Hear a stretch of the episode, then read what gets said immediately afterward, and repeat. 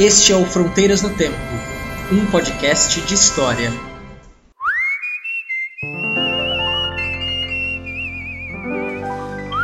Olá, aqui quem fala é o CA. Oi, aqui quem fala é o Marcelo Beraba. E você está em mais um episódio do Fronteiras no Tempo. Um podcast de história. Voltamos, CA. É, Beraba, voltamos. Estamos aí bem, muito Sim. atrasados. Ah, mas é a vida, cara. Fazer o quê? É, tem um- algumas coisas aconteceram aí no meio do caminho. Sim, agora eu- o meu apelido agora se justifica. É, o bom filho a casa torna. se justifica totalmente que eu voltei a morar em Uberaba, então aí deu uma atrasadinha, esse processo todo de mudança aí complica tudo, né? A gente sempre planeja mil coisas e aparecem outras mil coisas, então a gente, claro, já começa pedindo desculpa para os nossos ouvintes aí que ficaram um tempo órfãos aí. A gente sempre fala que vai manter o A periodicidade, né? periodicidade, mas não é simples. A gente vai lançando com qualidade, acho que é melhor do que ficar lançando qualquer coisa assim, né? Assim, nós não conseguimos agenda pra gravar, né? Esse foi o É, maior problema. Até o, o Uberaba instalar a internet, arrumar a casa. Quem já fez mudança, ainda mais mudança de estado. Pois é, cara, foram mil quilômetros de mudança, né? Então, não é, não é fácil. Ainda mais com o filho pequeno, né, Uberaba? Nossa, e ok. Esse, a gente pode fazer um podcast só sobre isso um dia. Pat- a Sobre- paternidade. Sobre, filho- sobre a paternidade e a história. A história da paternidade. É, vamos então, quem já viu o, o- o título no post, não é? Ou baixou pelo iTunes, já sabe do que o episódio se trata, mas é bom a gente falar, não é, Beraba? Claro, nós vamos falar, aproveitando o mês de março, vamos falar sobre as nossas. As nossas não, sobre as mulheres, cara. Sim, é sobre as Não são mulheres. nossas nada. Sim, São- as parceiras, mulheres. companheiras, É, es- os- a- esses indivíduos, não é? Sim, sim. E que têm e são historicamente construídos, Exato. assim Então, como nós homens. Exatamente. Então vamos falar um pouco é, sobre o papel das mulheres na história, dos historiadores. É uma pena, nós não temos. ah, nós somos dois caras, Sim. não temos nenhuma mulher aqui. Não é evidente que algo da nossa escolha, né? Mas enfim, a gente vai falar delas do melhor jeito que a gente puder, sabendo que é evidente quem vive né, o papel de mulher, a gente está sempre tentando compreender, sempre tentando aprender como que é. Como eu, eu di- dizia para as minhas colegas, né, nós temos eh, aprendendo a não ser machistas, né, aprendendo a ser, a lidar né, com essa nova mulher que surge, começa a surgir no século XX e está aflorando cada vez mais aí durante o século XXI. É, Então, nós vamos falar aí bastante sobre o assunto e esperamos não escorregar muito as mulheres que nos perdoem. Pode mandar e-mail xingando a gente também, que é bom. A gente bate papo aí. dialogando, Exato. indicando coisas para que a gente Exato. possa dar para o nosso ouvinte é, material para que ele aprofunde no tema e saiba mais. E vão ter algumas coisas aí no post, conforme a gente for comentando, vocês vão saber. Então, Exato. Beraba, Hum. Vamos para nossa leitura de e-mails, comentários e recados no WhatsApp. Vamos lá então.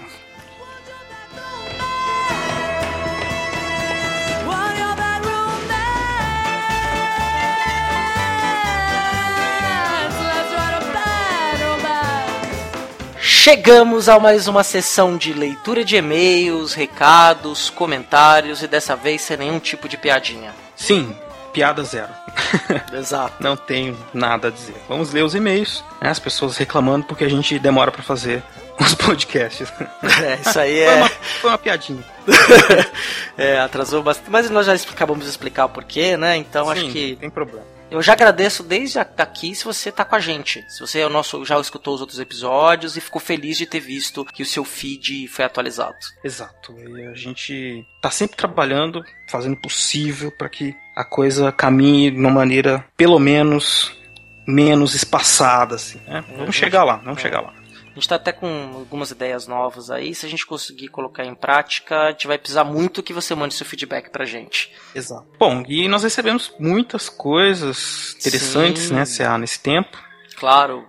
E vamos falar para as pessoas que estão aqui nessa sessão como é que faz para entrar em contato com a gente. Ah, é verdade. É, tem muitas formas. Nós Sim. podemos. Você pode mandar um e-mail, que é um jeito bem antigo de fazer. Não, um jeito mais antigo é você mandar uma carta, mas a gente não tem, a gente não tem, não tem caixa postal.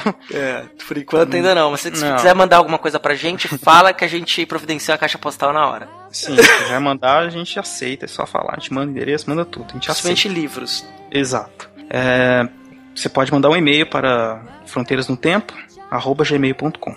Isso, isso é bem, ah, bem complexo. Tudo minúsculo, fronteiras no tempo, arroba gmail.com. É, você pode mandar um Twitter também, né, Beraba? Pode. Pra você ver pra interagir com a gente no Twitter. Ah, é verdade, claro. Você pode mandar um Twitter. Eu esqueci qual é o Twitter, que eu não é, entro mil anos. É, ó, o Beraba é o responsável pelo Twitter, hein, gente? Cobra ele. É, é, é o arroba no tempo. O front é com ah, T mudo. F-R-O-N-T N-O tempo. Front no tempo. É igual férias. Exato. E entrem lá que vocês vão entrar em contato com a gente, tá aqui, isso, Front no tempo. Exato. Então isso, pode mandar suas, as suas contribuições que nós no, no, Twitter também que eu vou olhar com certeza periodicamente para responder vocês. Exato. Qual outro jeito, Cia? O WhatsApp, né, que é muito bom. É, o WhatsApp que é uma maneira que você pode, assim como você vai ouvir hoje, né? Tem gente que mandou. Você pode entrar em contato direto com a gente, com mensagem de voz, por texto, né? Fica à vontade, você mandar mensagem de voz é excelente que nós tocamos aqui no episódio. Né? Você interagindo por áudio, você vai fazer parte do podcast. Ó, o seguinte, todo mundo sabe, né? Mais 55 para registrar lá no, no WhatsApp. E o DDD é 13, porque aqui da Litoral de São Paulo, 13 99204 0533. Vou repetir. 13 99204 0533. Muito bem, isso vai ficar também aí colado no post desse episódio. Isso outra forma de entrar em contato conosco também é pelo Facebook.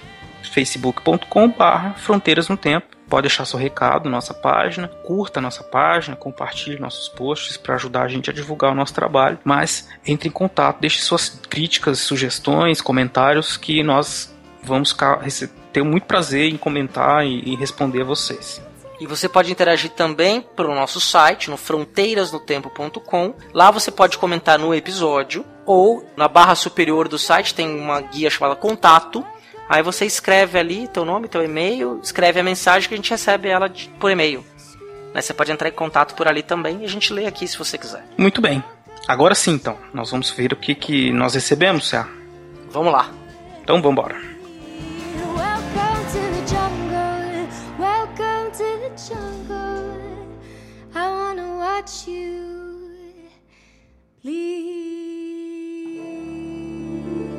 Vamos começar, Beraba, pelos comentários que nós recebemos aí no nosso site, que alguns já passaram, nós não lemos, mas é legal a gente dar esse feedback por aqui também. Vamos lá. No episódio sobre a Segunda Guerra Mundial, é, nós recebemos um comentário bem legal, eu gostei bastante, até respondi por lá também, do Eric Dias. E eu vou ler aqui para vocês aí o que, que o Eric Dias escreveu, se você só conhece a gente pelo iTunes.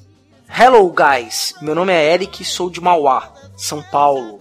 Tenho 27 anos trabalho como motoboy na capital, dou aulas particulares de inglês e tenho uma rock band. Ouvi o podcast de vocês hoje.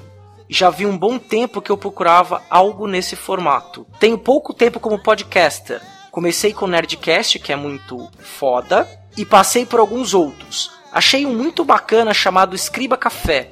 A narração é simplesmente magnífica, mas o meu agregador de podcast parou de atualizar e parei de ouvir. Bom, gostaria da lista de indicações que vocês falaram no pod. Ouço sempre um trabalho, então imagina, se vocês conhecem São Paulo, sabem do que estou falando. Eu marco o que posso no farol vermelho, mas muitas vezes acabo perdendo algumas informações. Bem, é isso. A partir de agora sou um seguidor. Parabéns pelo trabalho, vocês são muito bons e claros. Muito obrigado, Eric. Gostei muito do seu comentário. Fiquei muito feliz saber que você está curtindo, está entrando nesse mundo aí de podcast, que é um mundo que os brasileiros podiam descobrir mais. Tem muita coisa interessante sendo produzida por aí, inclusive de história também, tem outras pessoas trabalhando. Sim. E agora, sim, realmente você deve ter bastante tempo para ouvir aí em São Paulo os podcasts. Quando eu morava aí também, eu sempre ouvia mais, eu ouvia mais podcast aqui no trânsito, né? Era bem legal. Bem legal não, o trânsito era muito ruim, mas dava para ouvir bastante podcast enquanto, enquanto ia pro trabalho. E eu fiquei feliz também de saber que eu sou claro. Às vezes a gente, a gente acha que enrola muito, fala, fala, fala, não chega ao ponto, mas a gente tá treinando também, ser um pouco mais claro. Desde que a gente começou a dar aula, a gente tá aprendendo isso, já tem mais de 10 anos, uhum. mas é sempre tem que se policiar, porque a nossa intenção é falar para não historiadores, para gente que não é necessariamente da área, que possa se interessar como você. Então, muito obrigado. É, e só toma cuidado aí na distração no, no, no farol vermelho na, São Paulo capital, porque você sabe como é que é as coisas não são tão fáceis assim e, né, é importante você ter segurança. E normalmente a gente publica a lista da trilha sonora na página do Facebook. Eu vi isso, eu deveria ter colocado essa trilha sonora desse episódio, né? Mas esse acho que não tem, eu tenho que fazer as indicações dos filmes, depois sistematizar direitinho. Mas normalmente quando a gente posta trilha sonora, algumas indicações que a gente faz também, a gente coloca no post. Vários filmes que nós falamos tem link no post para você poder ver no YouTube, alguns estão lá no gratuitamente. E algumas coisas a gente também publica na, na fanpage do Facebook. Pro próximo, Beraba. Próximo, vamos pro próximo. O autor é o Denis, no episódio sobre Revolução Industrial, ele mandou pra gente o seguinte comentário. Olá, gostei muito do podcast de vocês, mas pelo visto conheci um pouco tarde. Se vocês lerem esse comentário, eu gostaria de saber quem é que está interpretando a música do início do podcast.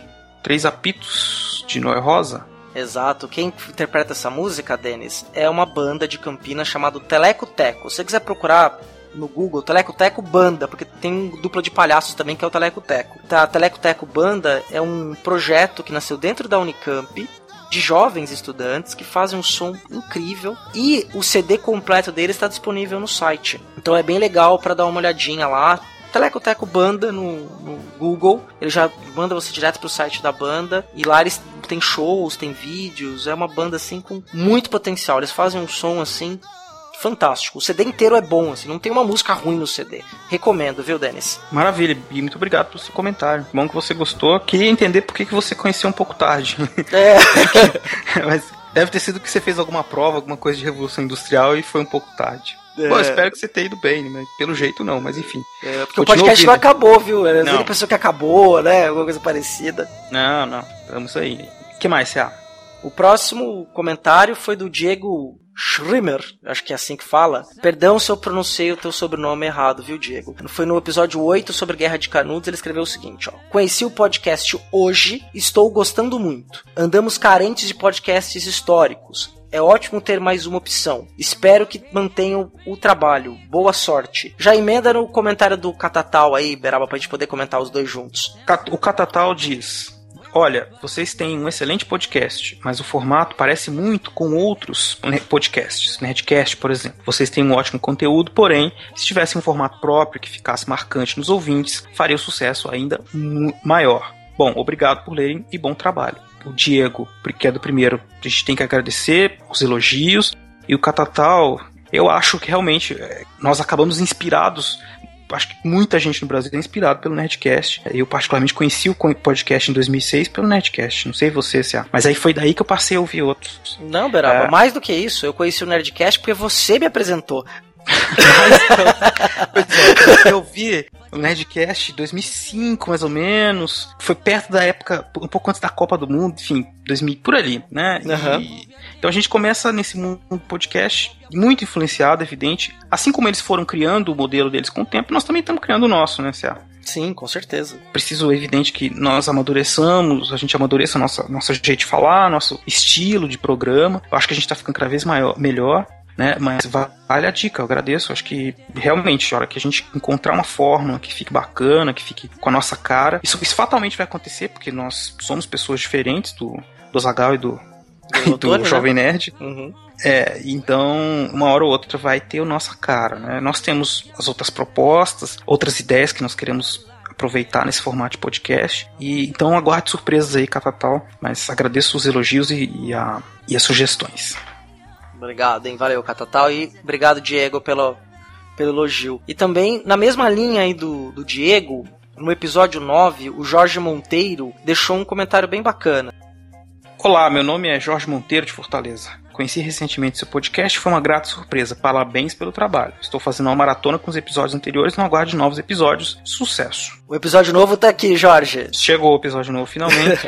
e obrigado, Jorge. Continue ouvindo aí, não desista da gente. Obrigado pela maratona. O Jorge é, também curtiu a nossa fanpage no Facebook, curtiu vários, várias coisas que nós colocamos, está acompanhando a gente aí. Agradeço muito todo mundo que compartilhou, que comentou no Facebook, que é muito importante pra gente também. Então, você gosta de ouvir o nosso trabalho?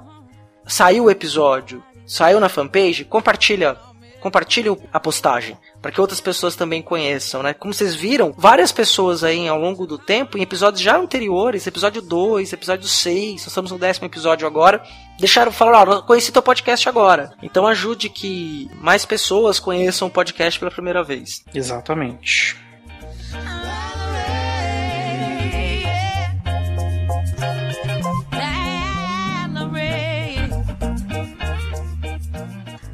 Bom, Cia, e nós também inauguramos essa nova forma de comunicação aí que é o WhatsApp, o Zap Zap, né? Então, nós recebemos já uma mensagem do Klaus.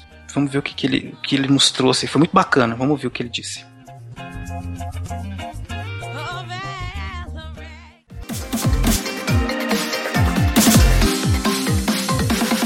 You have a new message. Olá, podcast Fronteiras no Tempo. Meu nome é Klaus, eu estou falando de Sobradinho, Distrito Federal. Tenho 38 anos, sou proprietário da Fruta Mesmo Picolés Naturais e comecei ouvindo o podcast de vocês há mais ou menos uns dois meses, um mês e meio.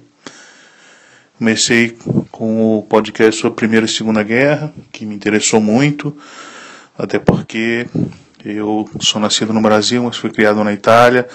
Servi na Força dos Alpinos, né, que é o soldado, é o infantaria de montanha.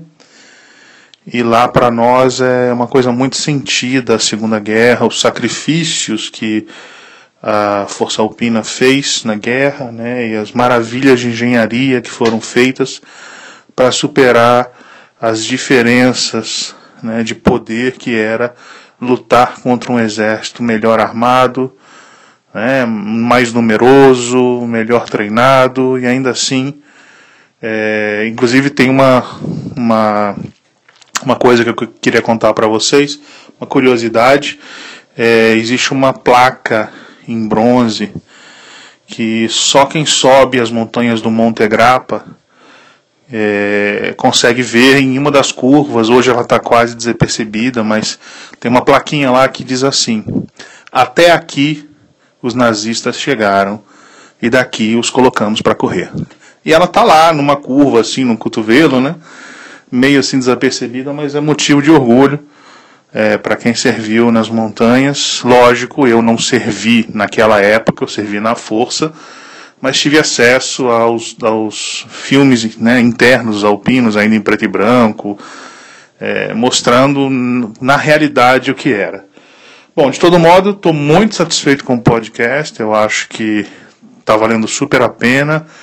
Né, e para mim é, é, é uma coisa muito infeliz que ele demore tanto assim, mas é claro, vocês têm suas vidas e né, todos os problemas e tudo mais, e por isso, ainda assim, eu agradeço por essa contribuição de vocês para a cultura, para a história, e que venham mais podcasts. Meus parabéns.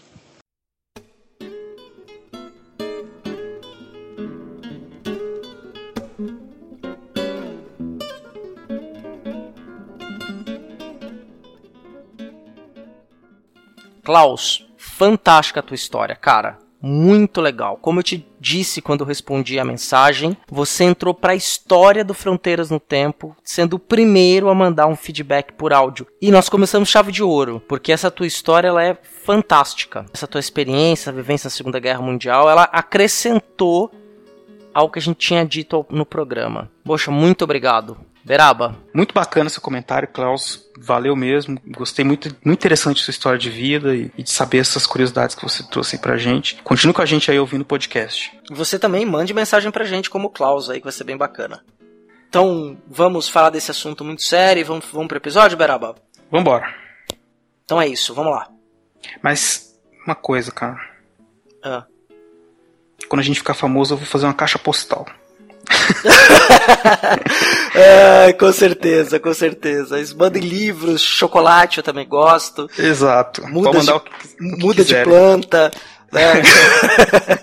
vamos, vamos lá, sério. Vamos falar sério agora. Vamos lá, o assunto é muito sério mesmo.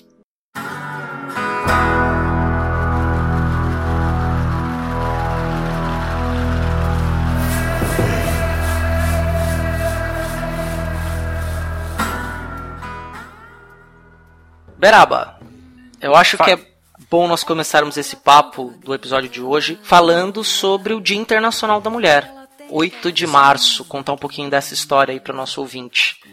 Sim, pois é, 8 de março é o dia, o mundo inteiro fala, né, relembra e comemora, enfim, é um dia para reflexão, comemoração né, é, das mulheres no mundo que é a metade da humanidade, né, mas por muito tempo sofreu a dominação masculina e, e por isso tinha aí muitas limitações no, no seu cotidiano, né? Sim, sofreu e ainda sofre, não é? Sim, bom deixar claro. Já sofre bastante, né? São bastante, especialmente violência, é, opressão, opressão física, mental. Enfim, nós vamos falar disso do decorrer do podcast. Mas aí tem o 8 de março, né? Todo mundo mandando flores para as mulheres, falando parabéns, né? Uh, mas na verdade surgiu da luta feminista, né? Esse, o dia 8 de março. Sim. Coisa, a primeira onda. fe- As mulheres sempre participaram da história, tem.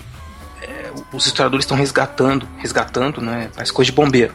Os historiadores estão Contando essa história. contando essa história delas desde tempos da antiguidade até hoje. Claro que sempre é difícil, porque ela é um personagem que não ficou com os registros evidentes na história, né? Só aquelas mulheres que tinham mais poder, elas acabam aparecendo mais, mas enfim, é, existe, existem perspectivas, existem formas de estudar isso que está sendo cada vez mais aprofundado pelas historiadoras e historiadores, né? Sim. E, mas o final do século XIX, com a industrialização, a gente falou disso lá no episódio de industrialização. Quem quiser, inclusive, volta aí um pouco nos podcasts e ouve. Não só sobre a industrialização, mas também sobre o mundo do trabalho. O mundo do trabalho em geral, né? A mulher entra no mercado de trabalho, entra no mercado de trabalho, parece coisa moderna. Enfim, ela começa a trabalhar porque é mão de obra barata. Né? É, ela sempre esteve no mercado de trabalho, a gente não pode esquecer isso, mesmo na, na época da produção mais rural ou Exato. da manufatura doméstica. Exato. A mulher sempre foi peça fundamental na produção do trabalho, né, no mundo É do claro. trabalho. E na, e na época da industrialização, a mulher e as crianças, as mulheres e as crianças sofreram muito. A carga horária delas era extenuante, tanto de mulheres quanto de crianças, maior que a dos homens muitas vezes, sem direito algum. Exato. E elas eram consideradas então, mão de obra barata similar à das crianças justamente por ser visto como inferiores, né? Então, recebiam menos, recebem menos, né? Tudo isso a gente fala no passado, mas vale pro presente ainda,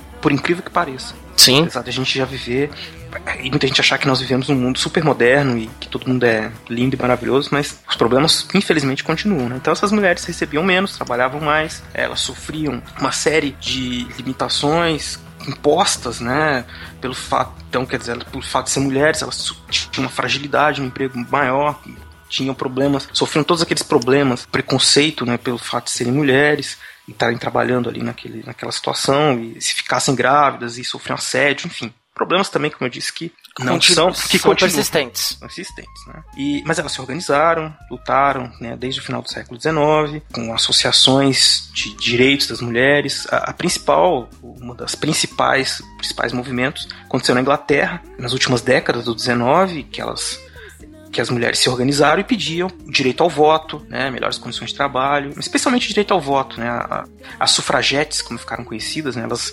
empreenderam diversas lutas, manifestações na, em Inglaterra, até conseguir o direito ao voto em 1918. É interessante que isso é um, é um dado interessante. é, na Suécia, isso é um, é um dado positivo a ser levantado. Na Suécia, o voto feminino é do final do século XIX. Pois é, então já existia, né, uma discussão no século XIX, a gente abre um parênteses aqui, né, sobre essas diferenças entre homem e mulher, tinha muita gente estudando isso. A ciência, quando ela se desenvolve como ciência como a gente conhece hoje em dia, tentava explicar as raças, as diferenças, né, tudo Sim. de forma objetiva. Então eles pensavam que a mulher tem um papel social que era definido biologicamente para esses cientistas. Então, se colocava muito aquela coisa de. mas A ciência explicava, assim como fazia com os negros, explicava a inferioridade da mulher com base em preceitos biológicos. Essas mulheres tinham que enfrentar mais isso também, essa, essa visão de que elas eram inferiores porque tinham útero, porque eram aquela coisa de que mulher é mais emotiva, de que mulher é isso, que mulher é aquilo. mais tem, tinham tendências à, à histeria, a problemas de nervos, a outros tipos de problema psicológico eram típicos das mulheres. Né? A mulher Exato. era mais frágil, o belo sexo, como era chamado no século XIX, era mais frágil por conta dessas mazelas que ela Exato. poderia sofrer pela sua fragilidade. Exato. Suposta fragilidade, né? É, E aí- a concepção do século XIX, né? Tá Concepção do século XIX. Exato, exato. Que é, que é, inclusive, estranho, né? De pensar como es- essas mulheres trabalhavam, faziam um milhão de coisas e ainda assim eram consideradas frágeis da situação, né? Mas, Sim. enfim, isso tem a ver com o jogo de poder, É, né? Colocação social da mulher. Tinha muita gente que defendia as mulheres, mas que falava, bom, como tem gente que hoje em dia acha que defende as mulheres. Falou assim, ah, mulher, mulher tem que se comportar como mulher, tem que fazer isso, fazer aquilo. Coisas de mulher, coisas de homem, né? Então, Sim. tem gente que acha que isso era Não percebe o quanto machista é. Tem Sim, tanto de machismo tem nessa fala. Sim. A mulher ela tem que fazer o que ela quiser, Exato. pra né? começar. É, enfim, é uma questão que é. Eu tava conversando com o César antes da gente começar a gravar, né? Nós temos que nos policiar o tempo inteiro de uma maneira não exaustiva, né? Uma coisa mesmo de reeducação, né? Porque nós, homens, fomos criados para ser machistas. E ponto Sim. final. É, é, criar uma nova subjetividade em relação à maneira como gente- nós olhamos para as mulheres Para as mulheres. e vemos a nossa relação com as mulheres no dia a dia, não só nas relações amorosas, mas as relações no, no- no mundo do trabalho, Sim. as relações no espaço público. Exato, né? A gente não tem que se importar com essa coisa de se é homem, se é mulher, tá fazendo isso, tá fazendo aquilo. Mas isso é um processo de reeducação. Sim. Né? E A gente tem que. Nós todos temos que nos conscientizar disso e aos poucos. E é, transformando isso. ou Enfim, né? Erros e acertos. Vamos, uma hora a gente chega lá.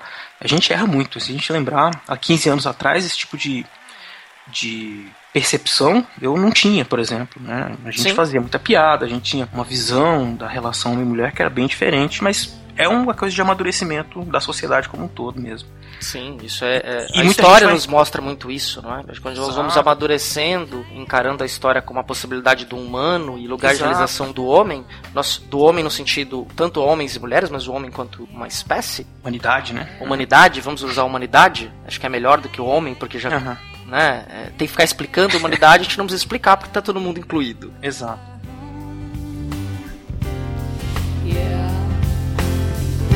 Swallow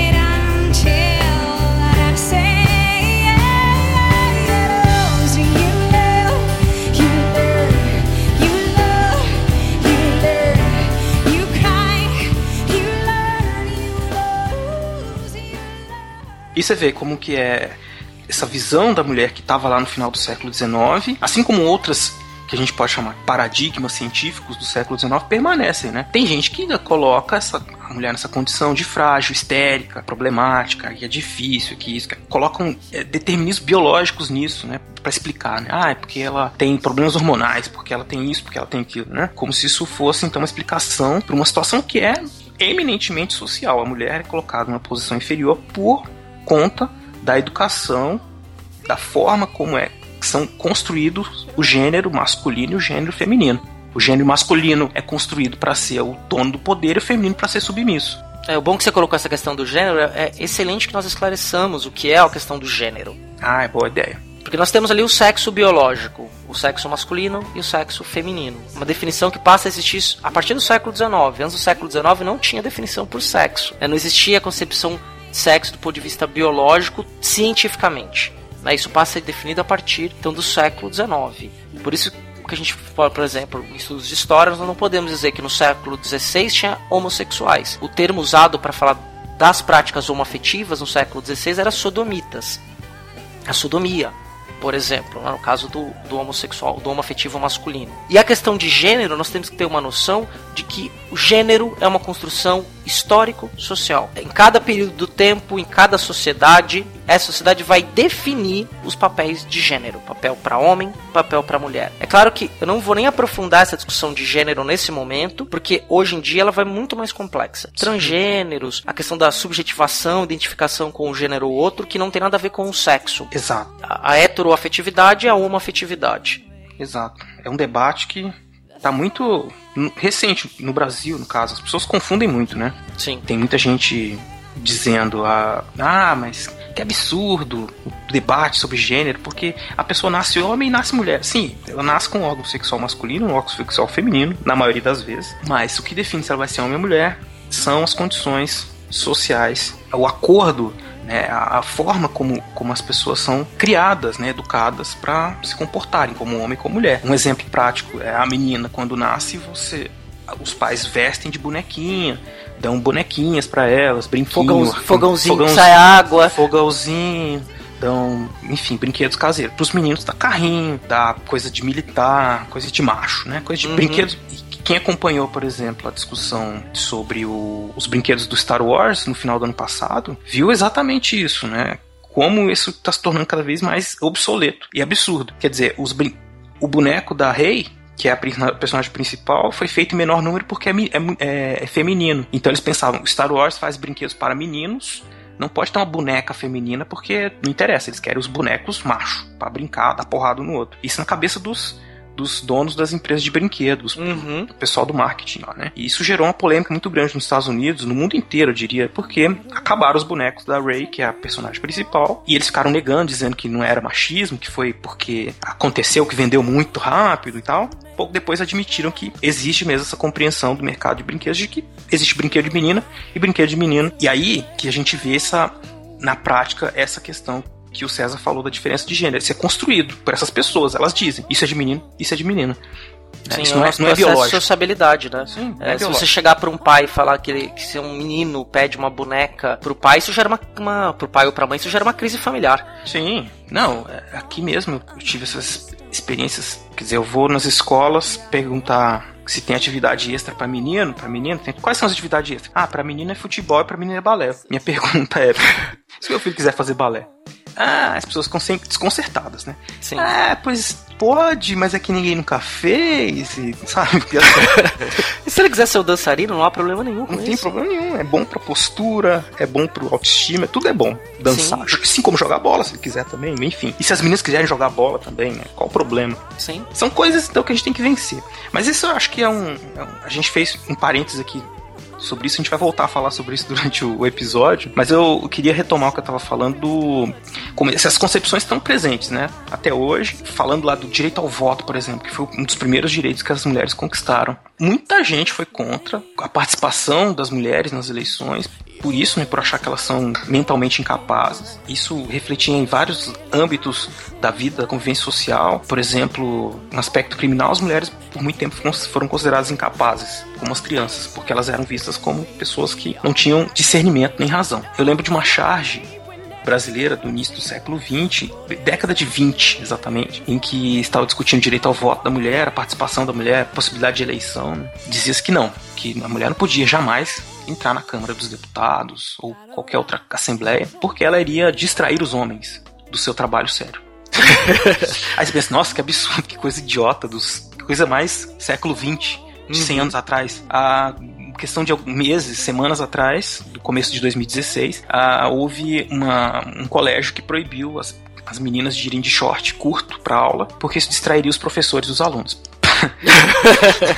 É, você vê que- favor, né? É, mais de 100 anos depois, né, essa Pois concepção em torno da, da mulher e do seu corpo, né, ainda seu corpo e suas capacidades ainda são colocados na sociedade, né? Não, E não só isso, culpando a mulher porque outras pessoas estão incomodadas ou, sen- ou- ou- ou se sentindo, é, sei lá, tentadas a assediá-la. Ninguém.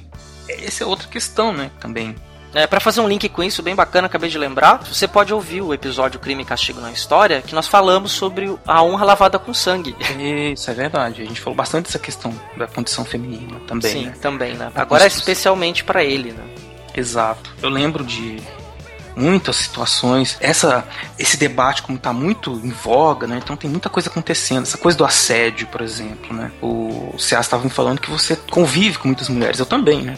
A Sim. gente é professor o tempo inteiro, nós convivemos com, com mulheres. Eu acho que a gente conseguiu já progredir um pouco nisso, nessa questão de, de enxergar a mulher não como uma mulher, né? Ah, aquela coisa, nossa, e com aqueles chavões, né? Aquela coisa de, de enxergar a mulher como um corpo feminino, um corpo que deve ser desejado. Não, né? É, A gente se reeduca o tempo inteiro para observar ela como uma colega de trabalho, uma aluna, uma pessoa qualquer. enfim, é, assim você desenvolve, pode desenvolver boas relações de trabalho, relações é, profissionais, prof- relações de amizade, que não precisa envolver de maneira nenhuma é, a questão sexual mesmo, né? Enfim, Sim, não, e mesmo assim, eu acho que é enxergar a mulher como uma pessoa humana, né? A dignidade humana, o assédio na rua com, é, com, com a mulher, as cantadas, as brincadeiras, na verdade, são uma agressão contra a mulher. Exatamente. É, isso é muito difícil para as pessoas, para muita gente, né, admitir que acha que tá ficando chato, que isso. Tem até mulheres que dizem isso, né, que, que é um absurdo, é, não poder ocorrer o, assédio na rua, né, aquela coisa de can- da cantada, a famosa cantada de pedreiro, né. Sim, Mas é uma violência. Ninguém pede. Tem aquele documentário César que tava falando que troca os papéis de homem e mulher, né? É, é o curta, um curta-metragem. Eu vou colocar o link no post. É um, é um curta-metragem francês chamado Maioria Oprimida. Você quer falar um pouco sobre ele? Fala aí. Eu, eu vou deixar pra surpresa. Acho que é Tá, bacana beleza. o nosso ouvinte. Imagina a seguinte situação: uma pessoa, ela é, ela sai à rua com o seu o seu filho carregando no carrinho e as pessoas, outras pessoas ficam assediando. Isso. Qu- Quando sai de bicicleta, falam, é, ficam assediando por causa que tá com um shorts e uma camisa que tá levemente aberta, e depois acontece uma situação e falam que a culpa é dessa pessoa porque ela estava usando os shorts acima do joelho. É, pois é. Então é uma coisa que a gente só percebe que é chocante quando começa a pensar sobre ela. Uma coisa que era muito natural. Aí as pessoas dizem, ah, tá ficando chato, porque o mundo. Porque nunca. Porque não foi assim. Ok, o mundo muda. Antigamente a gente queimava as pessoas na fogueira, agora a gente não queima mais. Que bom! Sim. Antigamente as pessoas batiam nas suas mulheres. Não pode mais, que bom. Então é assim, é um processo, as coisas mudam. Algumas pessoas têm que existir, outras têm que saber, olha, mudou mesmo. Pronto, que bom. Vamos, vamos nos reeducar, vamos deixar pro passado. Tentar se colocar no lugar do outro, né? E tentar, exato, tentar se colocar no lugar das mulheres, que é uma coisa difícil pra gente que é homem, porque a gente não imagina o que é isso. Esse- Elas são criadas desde criança, e é um absurdo já, porque é desde muito jovens, muito crianças mesmo, né, já são assediadas, assim, são feitas pra ser apalpadas, sabe, assim, assim, são feitas, são colocadas nessa situação, né, ah, é menina, aí tem que ficar beijando, abraçando, pegando, quer dizer, é uma coisa que é uma, uma violência contra o corpo delas, e elas crescem com isso, né, Sim. e a gente não consegue imaginar, porque a gente é largado pelado na rua, os meninos. É, e você, e você Ninguém tá nem aí pros. É, mas assim, as meninas têm toda aquele, aquela proteção que, que diz proteção, que na verdade é uma forma de oprimir o seu desenvolvimento. É uma fala que nós temos com as mulheres desde criança e nós vamos reproduzindo nesse processo de sociabilidade, que é o processo de educação social feito por todos nós. Não só a educação, ela não é só feita em escola, essas coisas, que é menina senta de perna fechada. Exatamente. Preserve a sua intimidade. Se você não pode estar de perna aberta, que você está de perna aberta você vai ser mal vista, as outras pessoas vão falar que você é vagabunda, que você não presta. Inclusive sobre a sexualidade, uma opressão sobre a questão da sexualidade, da mulher que tem que se comportar, aquela velha história da mulher para casar e a mulher para você transar. Exato. É, quer dizer, então você tem ainda essas divisões sociais que afetam também as mulheres e a subjetividade delas mesmas. Muitas mulheres pensam dessa forma. Por quê? Porque no processo de sociabilização dessas crianças que se transformam em mulheres, elas escutaram isso de todos os lados: do pai, da mãe, na escola, dos amigos, das amigas, Do da sociedade marido, inteira, do marido, do né? namorado. O mundo inteiro fala isso pra ela. Então ela acaba acreditando que isso é verdade, né? Ou que nós estabelecemos isso como um pacto de verdade, esse pacto de verdade está mudando. Nós estamos construindo outras concepções em torno da mulher que estão passando a ser, estão numa disputa muito grande ainda com essas concepções machistas para se estabelecer como um novo pacto de verdade.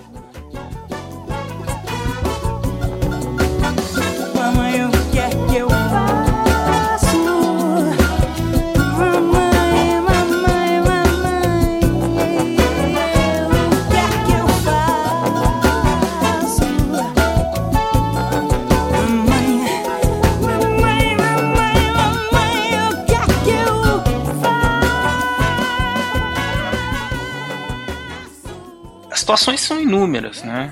Mas é, essa coisa da sexualidade é engraçado, porque se a gente for progredir no século XX, então depois dessa questão do voto, que foi conquistado a duras penas, especialmente depois da Primeira Guerra Mundial, né? Acho que Sim. vale a pena a gente lembrar que toda essa colocação da mulher nas, nas indústrias, ela se tornou muito mais evidente na Primeira Guerra Mundial, e aí que inclusive é durante a Primeira Guerra Mundial que nasce o 8 de março, né? Sim, sim, é, ju- justamente. Foi uma. Você teve. Um, primeira coisa que é marcada e, e tá colocada pro mundo, que a gente acaba reproduzindo sem saber, é que o 8 de março ele é uma homenagem às, às 130 operárias que foram. morreram queimadas dentro de uma fábrica, carbonizadas. Isso foi um marco importante, aconteceu isso em Nova York em 1911. Só que aí você tem várias outras movimentações femininas, quer dizer, o 8 de março ele não é fruto de um único acontecimento. É, uma, é um movimento, é um processo histórico. Só que a oficialização do 8 de março, ele aconteceu de mulheres que começaram a protestar na Rússia contra o czar Nicolau durante a Primeira Guerra Mundial, contra a guerra e contra suas próprias condições de trabalho. E aí, depois da Segunda Guerra Mundial, isso acabou sendo incorporado pela ONU e transformado no Dia Internacional da Mulher. Exatamente. Então, é, retomando o que a gente falou lá no começo, né? Um dia de homenagens, mas também de rememorar todas essas lutas e continuar, continuar promovendo essas lutas Luta pela igualdade. pela igualdade. Exato, pela igualdade. Isso não se pede. Tem muita gente que acha que. Assim como a discussão. A discussão sobre racismo e, e feminismo ela se aproxima em muitos aspectos, né? A- a- o indivíduo socialmente que, é- que sofre mais isso, com certeza, estatisticamente, inclusive, são as mulheres negras, né? Então, se pensar, as mulheres negras, além de negras, são mulheres, elas têm uma condição social, uma. Elas são colocadas numa condição social muito problemática, né? E, e as lutas se- parecem, né, nesse sentido, porque elas envolvem essa reeducação, essa, essa, essa ressignificação do papel da mulher na sociedade. Pro caso da mulher negra, quer dizer, ela é mulher, é negra, ela tem um papel, né, que é muito ligado àquela coisa da sexualização. Basta a gente ver a Globeleza, Sim, por sinal, um absurdo que exista aquilo até hoje. Quer dizer, uma mulher negra, semi-nua, nua praticamente, dançando. atenderam uma todos os estereótipos da, da- de uma sexualização da mulher, especialmente da mulher negra, mulher né? negra, né? É a, é a, a mulata boazuda, né? O azuda, exatamente. Então coloca tudo isso, nós estamos no século XXI, né? É, ainda com isso. E essas pessoas, então, estão a todo momento precisando que nós. Quer dizer, elas não precisam que nós façamos nada por elas, estão lutando o tempo inteiro, mesmo sem saber. Mas é importante que o 8 de março, e, e não só no 8 de março, mas durante o ano todo, a gente lembre dessa, dessas, dessa movimentação social, necessidade de refletir sobre isso, né, sobre a desigualdade de maneira geral, mas a desigualdade de gênero que está cada vez mais gritante. Meu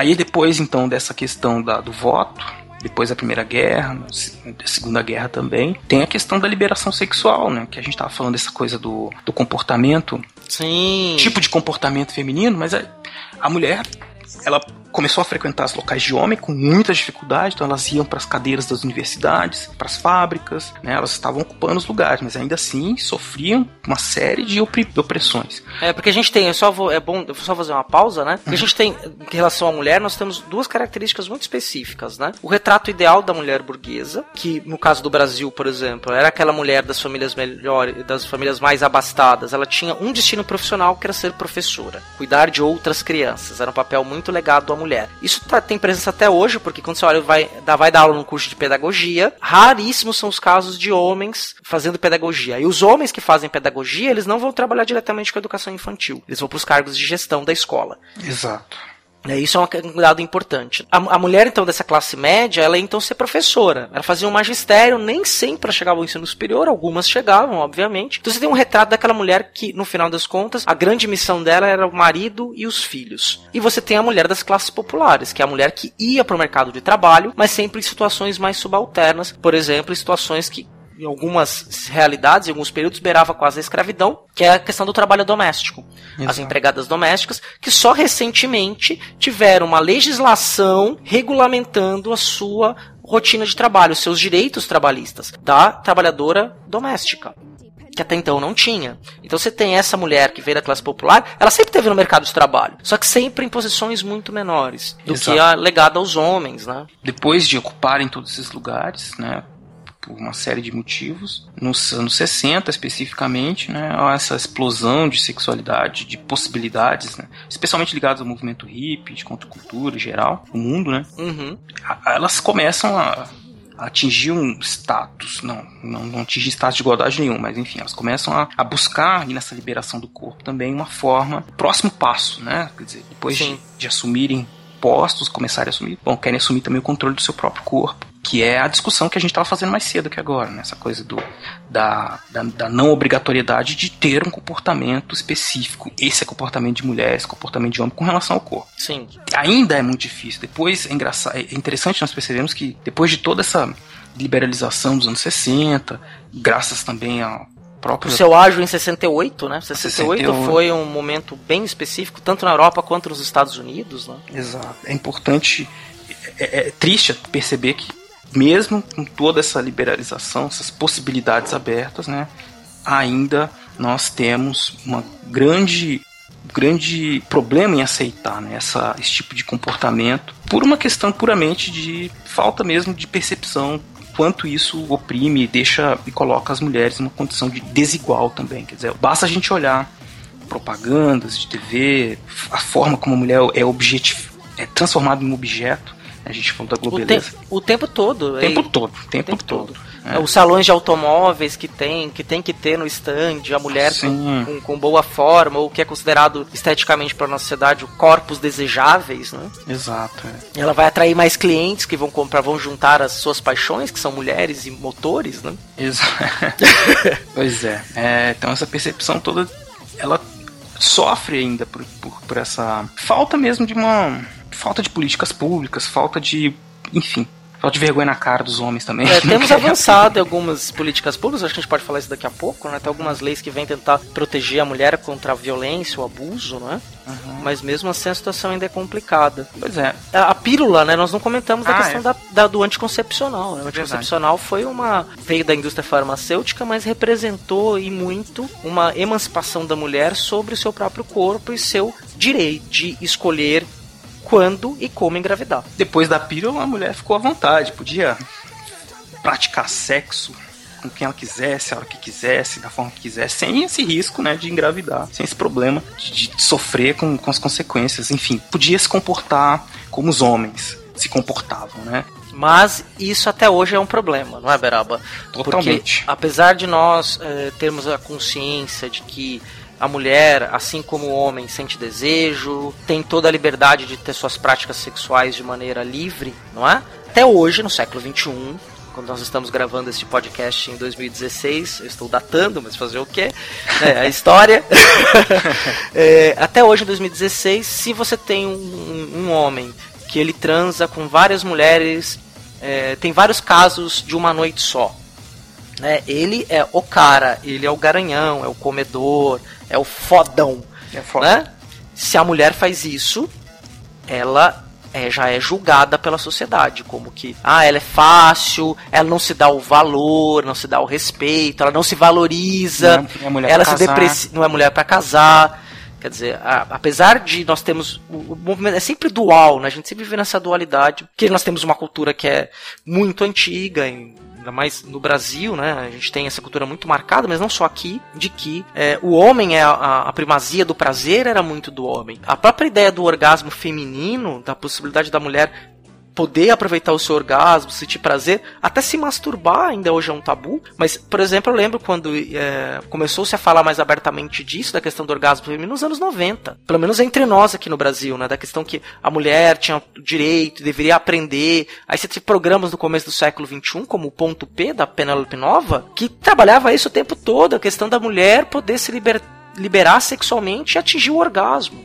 né? Nós, nós estamos falando em século XXI, né? É. Isso como tabu, né? Dessas marcas de sociabilidade, como eu tinha marcado muito bem, e da como a gente também enxerga a questão da mulher. né? A mulher tem todo o direito de transar a hora e com quem ela quiser. Isso não vai fazer dela menos valorizada ou coisa parecida, porque nós homens fazemos isso, a mulher também pode fazer isso na hora e no momento que quiser. Pois é, porque às vezes a gente fala como nós falamos agora há pouco sobre essa questão do, do assédio, quanto isso é ofensivo e violento contra a mulher, muita gente diz, ah, mas que caretice, então ninguém mais pode transar, que absurdo, como é que eu vou fazer? Não é nada disso, é justamente o contrário. A ideia é que haja mais liberdade e igualdade nessas relações para que todo mundo possa fazer o que quiser de fato, né? Não que a mulher não tenha que assumir um papel que é inferiorizado, que é um papel oprimido em relação ao homem, né? Porque ela possa viver como qualquer pessoa queira viver, né? Usufruindo da liberdade que a consciência dela mandar. Que ela quiser, se ela quer, sabe, fazer toda noite um monte de coisa, faz o que quiser, né? Essa que é a questão. A questão é essa de, de respeito mútuo, né? E de igualdade mesmo, que é uma, uma palavra que parece uma utopia, uma coisa difícil de alcançar, mas que é possível desde que a gente faça esse exercício diário de, de nos desprendermos dessas concepções que já são totalmente ultrapassadas. De- tem gente que diz que, que são teorias, que isso não existe, que isso é invenção de cientista social, político, historiador. Não, isso é fato. É né? igual o racismo, né, Beraba? É, Não existe. Não existe. Não, que mulheres, eu amo as mulheres. Tem muito machista que diz eu amo as mulheres. Aí dá flores, abre portas, sou gentil, não sei o quê. Uma coisa tem nada a ver com a outra. Sim. Não é uma questão de gostar de mulheres, assim, é questão de como é que você vai fazer isso, como é que você vai enxergar a mulher. Né? Como um pedaço de carne que você vai lá, pega usar, ou como alguém que é como você. Enfim, se vocês chegam num acordo, se vocês têm uma, uma afinidade, vocês vão fazer o que vocês quiserem e ninguém tem nada a ver com isso. Né? doce. Ana é azeda, mas muito doce.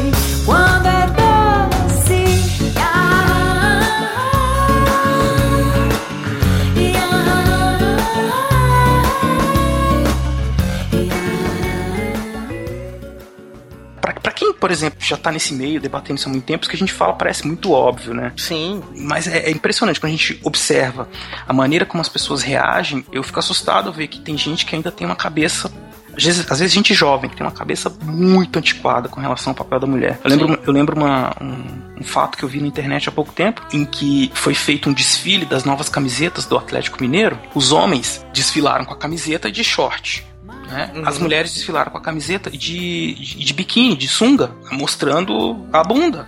Aí uma pessoa escreveu um texto criticando, falando que era machismo, que era um absurdo. Né? Um cara escreveu. Se perguntava: as mulheres estão de, de, de- de biquíni, por que, que os homens então não estavam de sunga? Por que, que as mulheres não podem ficar de short também? Qual é a diferença, né? Se você vai pros comentários, né? Ir pros comentários dessas notícias é sempre uma experiência antropológica interessantíssima, né? Sim. assustadora, mas interessante. Você vai ver lá um monte de gente esbravejando, dizendo que isso é coisa de comunista, que é um absurdo, que a mulher bonita tem que ser vista mesmo. Falando o seguinte, falando, ah, as mulheres que fizeram são modelos profissionais, elas escolheram fazer assim. E escolheram nada. Elas são profissionais, mas elas têm que trabalhar e são obrigadas a trabalhar daquele jeito. O cara fala assim: você vai botar uma sunga enfiada nas suas nádegas? Se não, ah, não, mas eu não quero porque eu sou mulher, eu tenho dignidade. Então tá bom, eu chamo outra. E aí, que, como é Sim. que isso? é um- Esse, tipo de violência, é claro que ninguém fala assim pra ela. Ela já tá in- introjetada nela, isso, essa, esse sentimento, essa coisa, essa opressão. E aí, fala, você vai botar essa sunga aqui porque você é muito bonita, tem que mostrar mesmo. Ela acha que tem que mostrar, e ela não se sente, nem sempre, às vezes, ela nem sabe, ela, claro que ela deve se. Não, não dá pra saber o que ela sente, né? Mas enfim, é, ela vai e faz aquilo naturalmente, né? Acaba fazendo, sem nem perceber a violência que tá sofrendo. Ou percebendo e guardando pra si, né? Achando que não é normal. Achando que é- o normal é isso. Eu sou. As pessoas acham que eu sou gostosa, eu tenho que mostrar minha bunda mesmo, sabe? E não é bem por aí. Não precisa. né? E- então tá, tá tudo aí. A gente tá falando isso desde o começo. Nós estamos falando. A gente começou lá no final do século XIX, estamos aqui no começo do século XX e tá tudo aí. A discussão não para, né, C.A.? Sim.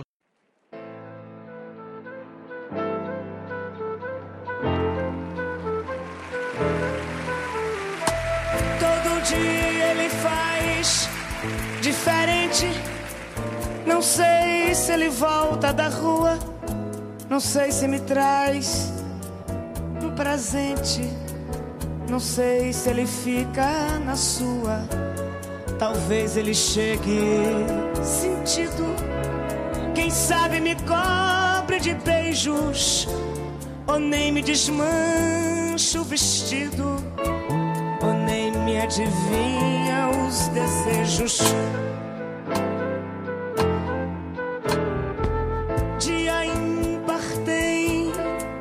Chocolate noite dia par, eu vivo de brisa. Dia útil ele me bate. Dia santo ele me alisa. Longe dele eu tremo de amor. Na presença dele me calo. Eu de dia sou sua flor. Eu de noite sou seu cavalo. A cerveja dele é sagrada. A vontade dele é a mais justa. A minha paixão é piada. Sua risada me assusta. Sua boca é um cadeado e meu corpo é uma fogueira.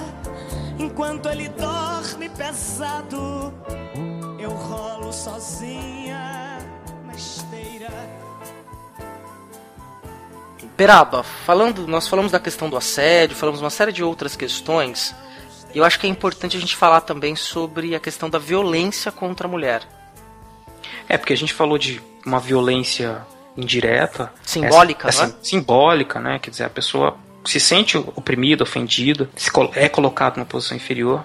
Mas isso também se reflete numa violência física contra milhares de mulheres até hoje. Isso é um caso gravíssimo, né, Cia? Sim, com certeza. A gente tem aí a violência doméstica, né, que a maior parte das agressões são feitas por pessoas conhecidas, parentes, namorados, maridos, né, no ambiente doméstico. Muitas vezes de- isso acontece. Inúmeros casos de violência doméstica, que muitas vezes é o deixa disso, ah, não precisa, ah, sabe? E, e essa violência vai se perpetuando. É exatamente isso, porque há uma aquela compreensão antiga de que em briga de marido e mulher ninguém mexe a colher. Então, como dizia o Nelson Rodrigues, mulher gosta de apanhar. É, Nem, né, nem toda, mulher, gosta de apanhar, só as normais. As histéricas reagem. Isso, é uma frase dos anos 50. É óbvio que é- é- é- tem todo um contexto, uma crítica social Sim. à sociedade carioca dos anos 50. A gente Sim. tem que contextualizar isso. É um absurdo hoje em dia alguém pensar assim. É só fazer a justiça ao nosso Rodrigues, né? O nosso Rodrigues não tá endossando. Não, exatamente. Ele tá fazendo uma crítica à sociedade. Exatamente. Não quer dizer que ele não fosse um conservador, Sim, enfim. um homem dos anos ser- 50, né? Homem dos anos 50. Mas isso, essas pessoas, então, essa- essas mulheres sofrem todas essas violências. Qual que é a causa disso? Exatamente essa compreensão do papel da mulher que nós estamos falando. Quando ela adota um comportamento que é considerado diferente, às vezes nem tão diferente, mas enfim, o homem se sente dono dela. né? Qualquer homem, pode ser o pai, o marido, o irmão, e ele vai fazer isso com a mãe, ele vai fazer isso com a mulher, vai fazer isso com a sobrinha, com qualquer mulher, porque ela não atendeu às expectativas dele. E aí ele vai usar da violência física contra ela. E aí ela é colocada. Não é uma coisa que alguém na rua foi lá e bateu na mulher, ela vai na polícia denuncia. Não, ela é ela é oprimida dentro da família, ela não consegue reagir. Ainda bem que nós temos mecanismos para hoje em dia para tentar coibir isso, mas enfim, que é a lei da Maria da Penha, né? É, foi um caso assim que demorou anos, chegou a ser um caso que envolveu a questão internacional. Só pra quem não sabe, Maria da Penha é uma mulher que se casou com, se não me engano, um colombiano, mas um, um sul-americano. É, eles se casaram e aí ela conta que depois que ele conseguiu o, o visto de permanência, a cidadania brasileira, ele mudou completamente o comportamento dele com ela. E aí a, a relação estava indo para um caminho, com as violências constantes, na verdade, e que ela não queria mais. E aí um belo dia ela acorda com um barulho e uma dor absurda, porque ele foi e atirou nas costas dela. E aí ela não anda até hoje, mas esse caso demorou mais de quase duas décadas, ou até mais de duas décadas, não sei precisar em torno exatamente, mas foi um período muito longo sem ser resolvido. E aí entrou até na Organização dos Estados Americanos em políticas voltadas, ações ligadas à defesa do direito da mulher em outros países da Sul América e até em órgãos internacionais como a ONU, a Unesco. E aí só recentemente, né, na década de 10 agora do século 20, né, que 21. nó- é, 21, perdão, que nós tivemos a lei da Maria da Penha regulamentada, tipificando as agressões contra a mulher como crime, Exato. E né, que não é só a questão do marido e mulher ninguém mete a colher. Exato, porque não um crime específico porque é contra a mulher que é não é como qualquer outro crime. Eu e o CA saímos na porrada. É um crime diferente porque é feito em condições diferentes. A mulher é colocada numa. Ela já está sofrendo por uma, uma condição oprimida dentro da sua família, ela sofre essa violência por pessoas que são conhecidas e é preciso então que seja pensada essa violência doméstica nessas condições específicas, que haja um tratamento é, específico para isso. E aí é- nós temos as delegacias das mulheres, nós temos as pessoas que, que militam para denunciar essa violência, porque estatisticamente é muito alto ainda o número de mulheres que sofrem violência doméstica e cujos culpados não são punidos. né? N- Não há nada, quer dizer, muita gente acha normal, ainda existem muitos casos de gente que vai para as delegacias e lá sofrem, a mulher acaba sofrendo um outro tipo de assédio, um outro tipo de, de, de humilhação, no sentido de que apanhou porque merecia, porque é vagabunda. E ninguém diz isso mais diretamente, ninguém é maluco, né? O Uhum. delegado, por exemplo, não vai falar, mas ele sempre fica postura assim de que alguma coisa você fez para merecer apanhar. Sim, e É. aí um outro caso, né? Aí vamos, é, também é violência, acho que é bom falar disso. Você falou da questão até do preconceito que sofre. Na delegacia da mulher, nem tanto, mas se for uma delegacia comum, isso acontece. E também em casos de estupro. Exato. Que o estupro não é culpa da vítima. 100% da culpa do estupro é do estuprador. E muitas vezes a mulher ela é violentada sexualmente, fica é, com marcas no corpo durante muito tempo, é uma violência absurda. E ela chega na delegacia e aí perguntam pra ela por que ela estava andando sozinha. Ou pior, recentemente aconteceu de uma juíza perguntar pra vítima se ela não tentou fechar as pernas. Uma juíza Exato. É, É. absurdo. E por que, que ela estava usando roupas curtas? Quer dizer, como se ela não tivesse direito a usar a roupa que ela quiser, como se ela usar, usar roupa curta fosse um convite para o estupro, como se mulheres no Oriente Médio que usam burcas não fossem estupradas. Exato. O problema não está nas roupas, o problema está na cultura, na forma como as mulheres são vistas. Sim. né, são colocadas socialmente. Elas têm muita gente quer obrigá-las a ter aquele papel. Né? E nesse caso do estupro, isso é muito claro. Então eles vão abusar e esse estupro vai acontecer dentro da família, fora, né? por meio de. Pode ser o estupro que aconteceu de fato, pode ser uma coisa de fato que eu digo, com, né? Aquela coisa. Mas ele pode acontecer por, por aquela- Até dentro do casamento, né, Dentro-? Sim, dentro do casamento. Não, mas o que eu tô dizendo, na rua, às vezes a pessoa que é, que é assediada fisicamente, assim, que a mulher é tocada nos ambientes, é um absurdo. Em festas, né? Ó, autoescola, Autoescola, exatamente, também. Todos, muitos instrutor lugares. de autoescola que assedia muitas mulheres. Sim, é, dizer- é absurdo. Tem muitas situações. Então é um- uma situação gravíssima, tem que ser denunciada a todo momento. Que muita gente gosta de fingir, ou algumas pessoas que infelizmente têm voz pública gostam de fingir que isso não existe, né? Que, que Uhum. acham que isso é frescura de mulher, que se tem crime, o crime contra a mulher e contra o homem é a mesma coisa, as mulheres não querem igualdade, então tem que ser igual, mas aí as pessoas confundem, né? Um problema, um problema com o outro, né? A questão é a discussão sobre como coibir essa, essa, essa violência e ela precisa ser trabalhada em todos esses aspectos, mas também no aspecto penal, né, não só na, na reeducação do homem e da mulher com relação aos seus papéis, mas também é, penalizando, desnaturalizando essa esse tipo de posse que o homem tem em relação à mulher, qualquer mulher que seja da sua família ou conhecida, ele acha que tá no direito não É, pode. até as tentativas de lei de transformar né, o feminicídio ainda com penas mais duras. existe né, um porquê se chamar feminicídio, não é um homicídio comum, como eu disse, é um Uhum. tipo de, de homicídio que acontece. Acontece, por exemplo, porque a pessoa é mulher. Né, crime passional. Que, que chamava-se crime passional. É um, não, é um feminicídio. O cara matou a mulher porque estava movido por paixões, porque traiu, não sei o que. Não, ele matou porque é mulher. né? Matou porque ela não atingiu a expectativa dele do que deveria ser o comportamento de mulher. Ele foi lá e matou. Então ele tem que ter uma punição especial, inclusive, para que haja esse processo, que as pessoas vejam que, que isso é errado. Né? Não, não há não, há mais espaço para que que haja que ocorra esse tipo de crime porque a pessoa é mulher. Exatamente, Beraba, exatamente.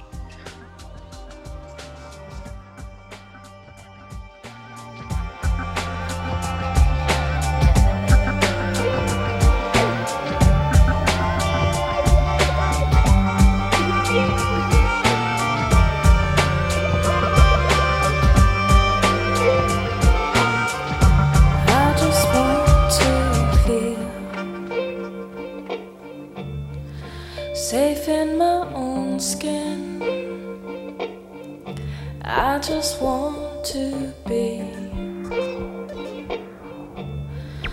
happy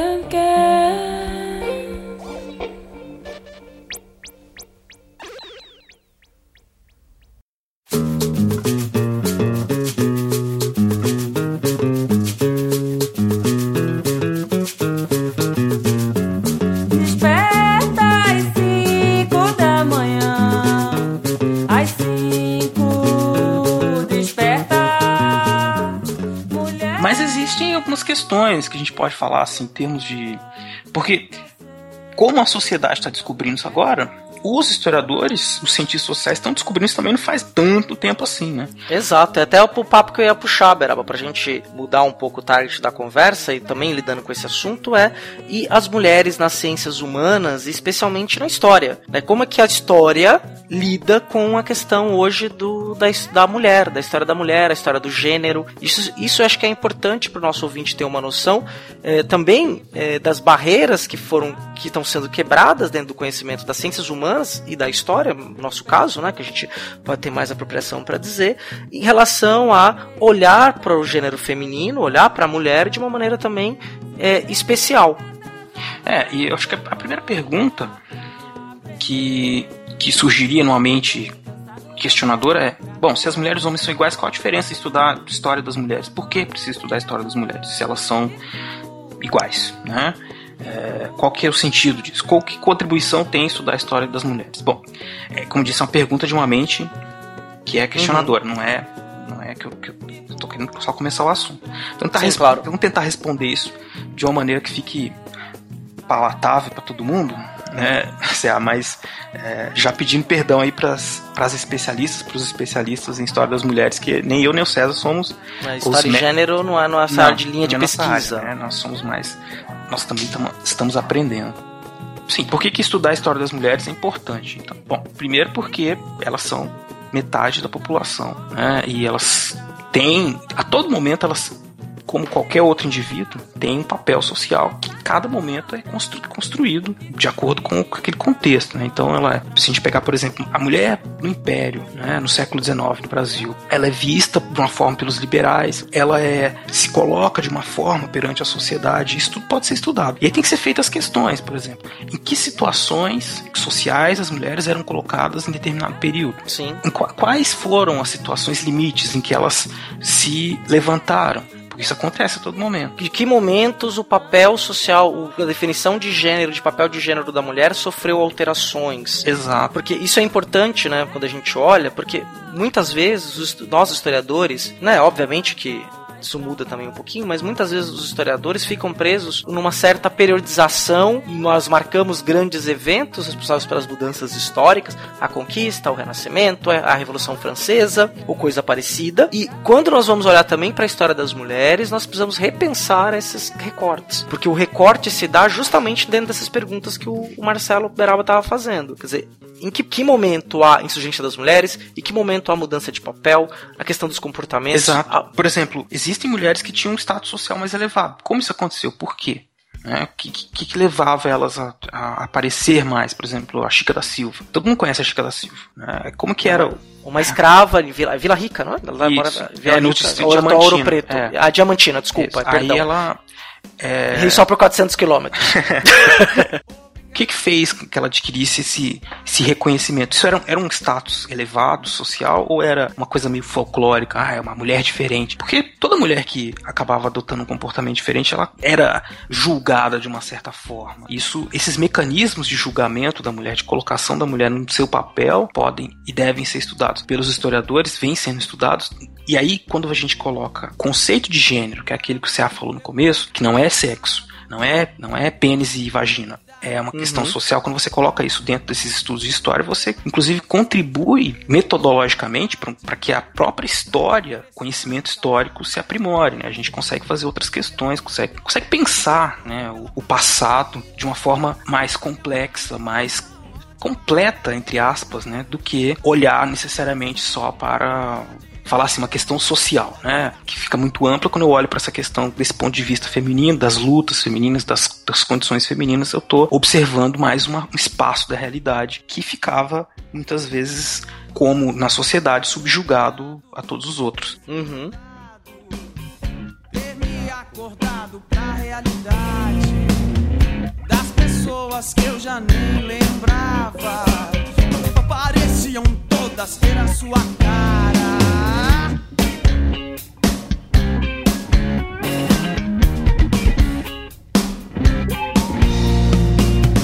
Obrigado por não ter voltado pra buscar as coisas que se acabaram.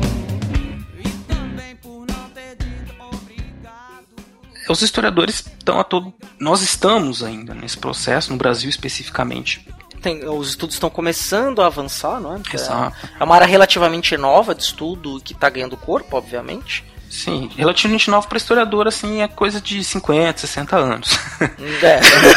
é relativamente novo, não deu tempo ainda, assim, pra... A gente pega, por exemplo, porque isso tudo, como a gente diz, sempre é uma questão também de como, como se reproduz esse conhecimento, né? Nós tivemos estudos de graduação que a gente fez na faculdade de história, né? Eu não me lembro, não sei se você teve, CA, mas eu não me lembro de nenhum dia que falou, ah, vamos discutir gênero, vamos discutir mulheres, né? Era assim, eu acho que eu tive alguma coisa em império, mas muito pontual, né? A discussão de gênero, que infelizmente foi abortada no Brasil, né? A gente vai falar isso daqui a pouco de novo. Uhum. Ela é importante justamente para que a gente perceba que há essas diferenças e aí a partir daí possa remodelar a nossa forma de refletir, refletir sobre o passado, refletir sobre a nossa profissão. né? Isso vale para todas as profissões, devia ser realmente um componente curricular obrigatório. Infelizmente, o conservadorismo brasileiro não permitiu que isso acontecesse. Né? Sim, e isso tem que ser discutido na aula de história, né, em outros, para tratar do tema de cidadania, como também a questão da diversidade sexual. Isso entra também na questão da própria discussão de gênero, né, porque a discussão de gênero ela também amplia para vários aspectos da vida,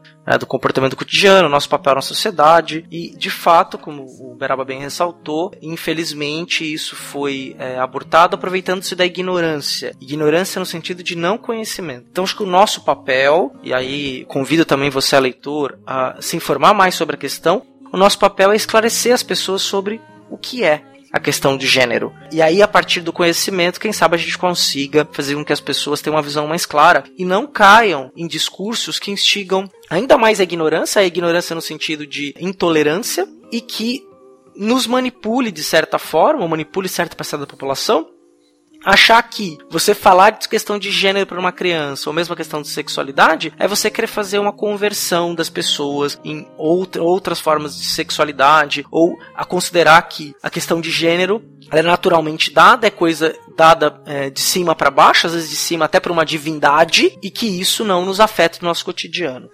É, e é justamente o contrário, isso nos afeta.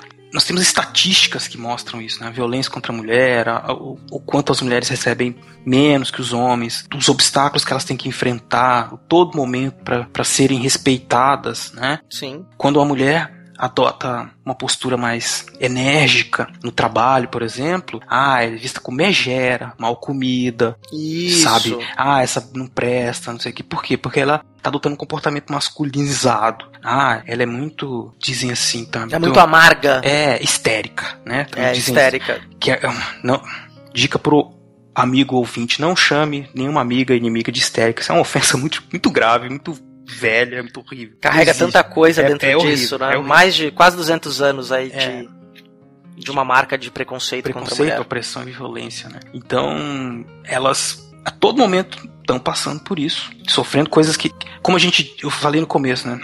Eu e o César fomos criados no gênero masculino, a gente tá a todo momento tentando se reeducar e pensar, refletir sobre isso, né? Nosso comportamento, nosso dia a dia mesmo, né? E mas é só as mulheres, é uma pena a gente, não é uma pena, eu não sei, não tem uma explicação, mas a gente nós somos dois caras que fazemos o podcast, né? E nós não sabemos editar com três pessoas Ainda, vamos aprender. Pra convidar alguém. E, e sincronizar a agenda também, porque é muito difícil. Né? No, pra nós dois gravarmos, a gente já tem bastante dificuldade para conseguir sincronizar a agenda, os, os diversos afazeres, os dois professores, e professor, professor não só dá aula. Exato. é, pois é. Só, né? Mas a É, gente, só eu entrar- quero, eu quero deixar um convite aqui para quem ouviu até aqui o nosso podcast, que, que é mulher, que gostaria de contribuir com as suas colocações, que mande um recado pelo WhatsApp, a gente coloca aqui, comenta. A gente pode marcar um dia, fazer uma conversa, gravar, fazer uma parte 2 desse podcast, acho que é importante. Não tenho. Não tenho receio nenhum. Eu sei que a gente deve ter falado alguma bobagem em algum momento aqui, CA. Mas, Sim. mas a gente Não, sempre fala, né? Faz parte. Se você também é nossa ouvinte e você quiser ajudar dando exemplos, até mesmo de, de algumas situações a quais você vivenciou, que você presencia no dia a dia, que você viu, até se você não quisesse.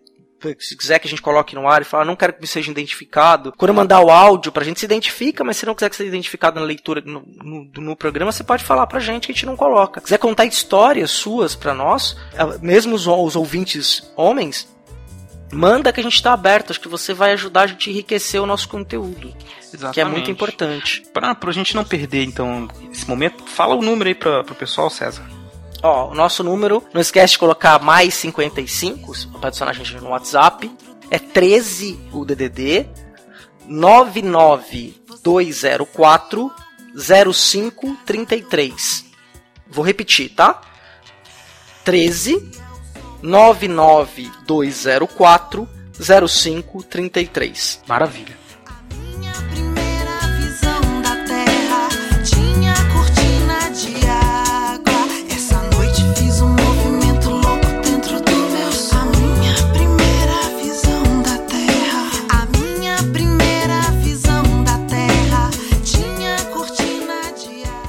Tem muitos outros assuntos pra falar sobre isso, né? A gente pincelou, né, muito rapidamente tudo isso aí, todo esse debate do século XX, como isso apareceu na história, a questão do 8 de março. Eu acho que é importante a gente concluir que essa coisa que nós falamos, mas é bom reforçar, né? É homenagens, flores, blá, blá, tudo é válido, né? Mas repensar, nós homens especi- especialmente, a nossa nosso comportamento em relação às mulheres, aquela coisa de tempo inteiro, né? Quer dizer, a mulher ela é igual a gente, né? Não quer dizer que você não pode é, eventualmente, enfim, se você gosta de mulher, parabéns, cara. Vai, vai fundo aí, você vai poder continuar gostando de mulher. Não é essa a questão. A questão é como é que você trata ela no seu dia a dia, no ambiente de trabalho, né? Como amiga mesmo, né? Aquela coisa de. Tem gente que, por essa questão, acha que mulher não pode ser amiga, né? Que sempre que tem um homem e mulher tem que rolar alguma coisa. E é uma, é uma das coisas Ah. absurdas que a gente tem que vencer. Ou um comportamento machista que acontece muito, eu vejo muito isso. é, se a mulher vem conversar com o cara, ele já acha que a mulher tá dando tá mole dando, tá pra dando ele. mole.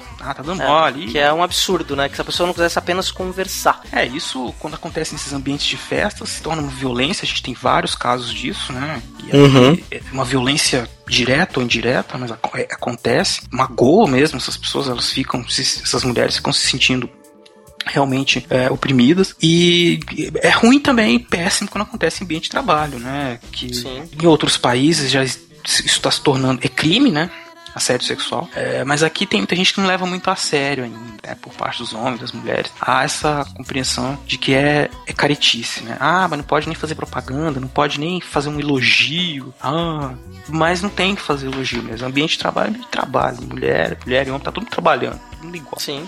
né? Não interessa. Se você estiver fora do trabalho e quiser fazer alguma coisa, é outra história, ou enfim, se é uma coisa de, de, de se perceber também com que tipo de relação você vai ter com a outra pessoa, igual quando você conhece um cara. Você não fica, você não olha pro cara, olha, olha para ele, vocês começam a pensar que vai rolar um sexo. Claro que não, né? A mesma coisa tem que ser pra mulher. Você conhece, ela vai conversar. O que vai acontecer depois, como com o cara, se você vai ficar amigo dele ou não, com a mulher você vai ficar amigo, vai ficar, vai virar namorado, não sei o que, depois, dependendo de como a relação se desenvolver. Não tem que ser uma coisa pré-determinada, e esse é o problema. Não tem que ser uma coisa posta desde o começo. Encontrei uma mulher no trabalho, vou cantar ela, vou achar que alguma coisa vai rolar. Não tem que ser assim. Em nenhum ambiente. Isso tem que passar para todos, todos os planos da convivência, né? Desde criança, nós temos que repensar essas posturas. Então, se você tem uma filha e você faz com que ela se perceba como uma pessoa capaz como as outras, se você não fica colocando ela na posição de princesinha, coitadinho, não sei o que, ela vai ser uma mulher muito mais realizada, muito mais feliz. O César tem uma filha menina, ele com certeza saberia falar melhor disso que eu, né? Quer dizer, quanto mais emancipada, mais possibilidade você dá para que ela entenda que ela é igual aos outros meninos, melhor Sim. Aquela coisa de, ah, essa menina criada como princesinha, ela vai adotar esse comportamento o tempo inteiro e, e- vai reproduzir isso no dia a dia dela. Isso vai fazer com que ela sofra essa violência. Então você acha que tá protegendo sua filha? Não, você tá transformando ela em mais uma possível vítima dessas violências. Né? E fora o fato, ela vai se colocar num papel, quando ela virar adulta, ela vai ser uma mulher, uma, uma- uma esposa, assim, uma profissional, assim. Então é preciso também que a gente preste atenção nessa reeducação da mulher e do homem também. Então aquela coisa de desde criança ficar incentivando o menino a, a ficar prestando atenção em peito e bunda e, e, enfim, e ficar falando "É isso aí, filho, tem que ter namoradinha, tem que pegar, tem que comer, tem que fazer isso. Isso também é uma coisa que tem que ser pensada para que sem medo, né? Ah, mas se eu não ensinar meu filho a gostar de mulher, vai virar gay. Não tem nada a ver. Né? Uhum. Isso, isso é- não é uma teoria, isso é provado cientificamente. A pessoa não escolhe ser gay porque Não, é, é, não é, e não dá pra, e não dá pra ensinar alguém a ser gay, Não, é? não existe isso. A, a orientação, a orientação em torno da sexualidade é muito mais subjetiva. Então a pessoa ela, ela se descobre, ela, ela sente desejos por outras pessoas, que é a coisa mais no- do mesmo sexo, é a coisa mais normal do mundo, Exato. né? E não tem nada de errado com isso. Isso é um, um ponto bem importante a gente frisar aqui. Mas é, se você ensiná-lo a respeitar as mulheres, se você ensiná-lo sobre educação de gênero, mostrar que a homoafetividade é algo tão natural quanto a heteroafetividade, você não vai transformar meninos todos em gays ou meninas todas em gays. A gente não tá é, querendo dizer com isso que a gente tá querendo doutrinar, fazer uma ditadura gay, como certos políticos ignorantes têm colocado muito, não é? Infelizmente. É, tá. Sim. E as pessoas acreditam nisso, ficam com medo. Sim. Tanto que você vê a discussão de gênero nas câmaras municipais do Brasil inteiro, foi toda assim, pautada nisso, né? De que era uma É. ideologia gay, que, tá, tá, que ia destruir a família, que era um absurdo. E aí as pessoas fazem moção de repúdio É, a de Beauvoir. Ai, meu Deus, eu tô rindo porque é, é um absurdo tão grande, né? Tão É. grande. Assim, é, né? Depois da questão do Enem de 2015, né? Sobre a Simone de Beauvoir, muita gente ficou indignada, disse que era doutrinação gay, comunista, de que isso não existe. E quem quiser procurar o vídeo aí no YouTube, tem a Câmara de Campinas fazendo um debate super sério, né? Mas recheado de ignorância, fazendo moção de repúdio contra isso, dizendo que era doutrinação, que ia acabar com a família. É assim, um show de horrores. Eu acho que Ninguém é obrigado a saber nada, mas a ignorância, quando ela é colocada assim, com tanta convicção, é assustadora e não- a gente não pode deixar passar em branco, dizendo que, ah, mas coitadinho, não sabia, não. Principalmente se é um representante público, né, um vereador, falar assim com a boca cheia, um monte de ignorância, um monte de imbecilidades dessas, que só vão perpetuar violência e uma sociedade injusta como a gente vive. Então não dá pra aceitar, nós temos que denunciar mesmo. E é por isso que a gente fez esse, esse podcast, né, a gente se aventurou nisso, pra nos colocarmos, colocarmos esse debate para os nossos ouvintes, porque como eu- a gente vem dizendo, é um assunto que tá passando muito por aí, mas há muita desinformação, muito preconceito, e ao mesmo tempo, felizmente, né, por conta de todo essa, esse debate, quer dizer, há, aparece muita ignorância, mas o fato de aparecer essa ignorância também tem um lado positivo, porque as outras pessoas estão refletindo quanto isso é uma ignorância, quanto isso é uma, uma injustiça, uma, uma situação é, ruim, e é assim que avança o debate, né? A gente tem que confrontar, tem que ter esse de- tem que ter o debate, né? E fingir que não existe não resolve. E mostrar para as pessoas também que a história nesse debate também tem algo a dizer, também tem algo a nos ensinar e que é importante. Então, trabalhar com esta memória e mostrar justamente a questão dos esquecimentos, né? O que foi esquecido também nessa trajetória. Esquecemos de falar também de dar autonomia e dar voz às mulheres na história. Exatamente. Então, César, não é um trabalho fácil, mas tem que ser feito, né, cara? Com certeza. Então, só pra finalizar, eu gostaria de deixar aqui nossa solidariedade, nosso, nosso apoio, nosso carinho, nosso. Enfim, nosso companheirismo, tudo, tudo com relação às mulheres, né, que, que são. que estão na nossa vida, no trabalho, em casa, né, na família. Não só né, com essa questão da homenagem, do reconhecimento, mas também que nós nos colocamos a todo dia nessa luta diária para que elas tenham uma posição igual a dos outros homens. Não, não achamos que tem que ser ter nenhum privilégio, nem nada diferente. É igual. É só pensar que nós todos avançamos enquanto humanidade para que isso aconteça, para que esse avanço aconteça. Esse é um dos passos que nós temos que dar. É só um, um- uma parte, né? Que a gente fala muito de filme, a gente citou o filme da, das sufragistas, que Uhum. foi lançado no passado, que é muito bacana, as pessoas têm que assistir. Eu não vi ainda, né? Eu só vi as críticas, que, que é muito interessante para pensar essa questão da mulher. Outra, outra dica de filme que eu assisti outro dia não tem nada a ver com questão feminista, mas era um filme sobre o futuro, chama Tropas Estelares. Ah, o Tropas Estelares. É, é de 90 É, é aquele, é o famoso é ruim, mas é, é bom, ruim, né? mas é bom. Mas é super interessante. É um filme de 97, mas é no futuro, né? Os, os humanos estão lutando contra uns insetos, ETs. É... e as mulheres e os homens são iguais. Tipo, eles estão no exército, eles fazem. Ninguém, tipo, fica se preocupado se você é mulher, se é homem. Eles tomam banho juntos e ninguém fica fazendo nada, assim. Sim, sim, sim. É muito bacana, cara, o jeito que eles colocam isso lá. O filme é bem. É bem interessante. Aí tá na continuação deles, né? Você tem até uma questão que você, se você quiser o cargo político tem que ser militar, é uma cidade bem militarizada por conta dessa Sim, questão da guerra, a cidade que é destruída, né? Buenos Aires. Exato. É, Um personagem ele é argentino, o protagonista do filme, né? é, é De argentino não tem nada, Não, assim, mas ele é um argentino no filme. É argentino. Gente. Rico. Rico, é. É barato esse filme. Mas tem muitos outros, né? Assim, Sim, sim. Mas é bem interessante mesmo, você falou. É um filme que não é. É um filme que tá tratando de outra coisa, é entretenimento na veia, né? É muito baseado no, naquele jogo, StarCraft, né? Sim, sim.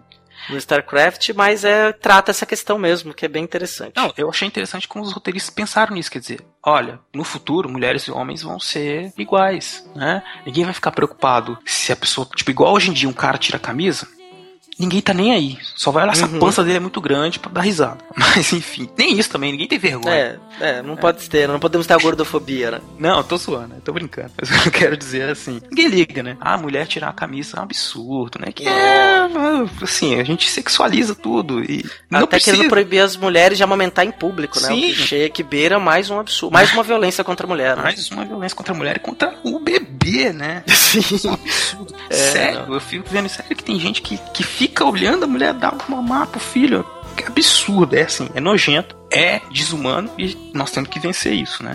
Então, estamos aqui para isso, né? A gente colocou esse podcast, falou bastante da, da história das mulheres, nós não nos aprofundamos em aspectos mais teórico-metodológicos, mais especificamente dessa, desse processo de emancipação, como se chegou Um nesse panorama no século XX, né? 20 e a discussão atual sobre gênero e De condição feminina. ação feminina. Eu me considero satisfeito, se aí você.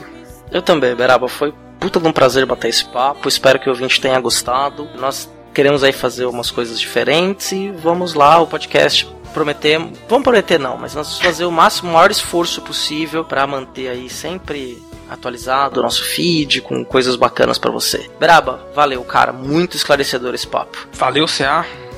Então, um abraço pra você e pra todos os ouvintes e a gente se vê em breve no próximo Fronteiras no Tempo. É, no episódio 11. Até mais, Beraba. Abração. Abraço, cara.